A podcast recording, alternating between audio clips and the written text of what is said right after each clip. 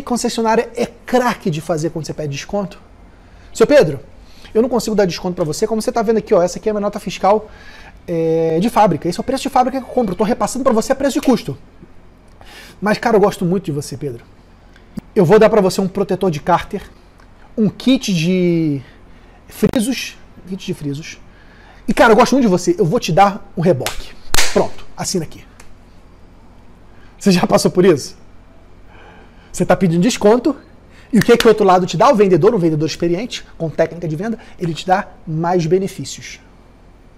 Ele te dá mais benefícios.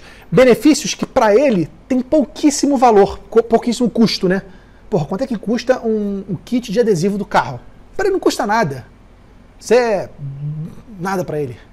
Mas para mim, comprador, me dá uma sensação de vantagem, uma sensação de ganho. Opa, caramba, ganhei algo que eu não tinha ganhado, hein? Porra, eu sou bom, hein? Mandei bem, hein? Mandei bem? E aí muitas pessoas vão e caem nessa e fecham. Levando para o nosso universo contábil, o que, que a gente pode fazer nesse momento? Se o teu cliente está querendo te trocar para uma contabilidade mais barata, é porque você não foi capaz de provar valor que vale a pena pagar mais caro, porque você entrega mais. Está na hora de você entregar mais.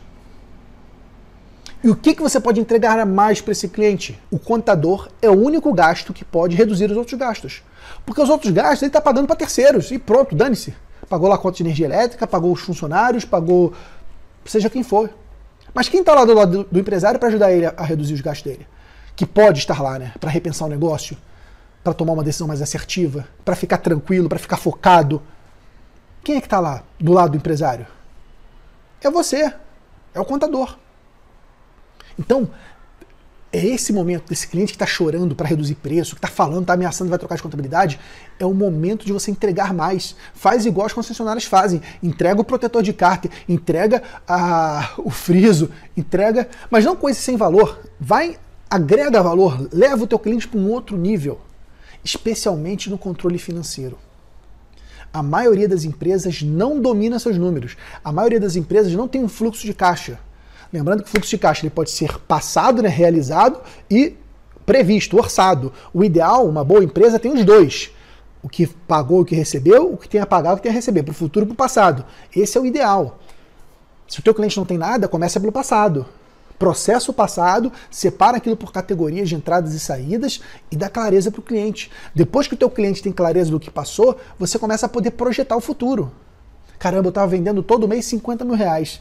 Poxa, mas meus clientes agora estão comprando menos, eu vou estimar uma redução de 30% do faturamento. Então, desses 50 mil reais, vai lá para 35 mil reais. Como é, que como é que a minha empresa vai se comportar com uma receita de 35 mil reais? E aí você começa a projetar. Isso no Excel, gente. Não, não, não precisa de um software, não. Ah, não, vou pegar um software para fazer esse planejamento orçamentário. Não precisa. Para fazer orçamento não tem sistema melhor que o Excel, porque você consegue brincar com ele. Mas está aí uma excelente ferramenta para você mostrar para o teu cliente quando ele quiser te trocar para uma contabilidade mais barata. Fala, meu cliente, eu entendo que você precisa reduzir gastos e eu quero te ajudar nisso.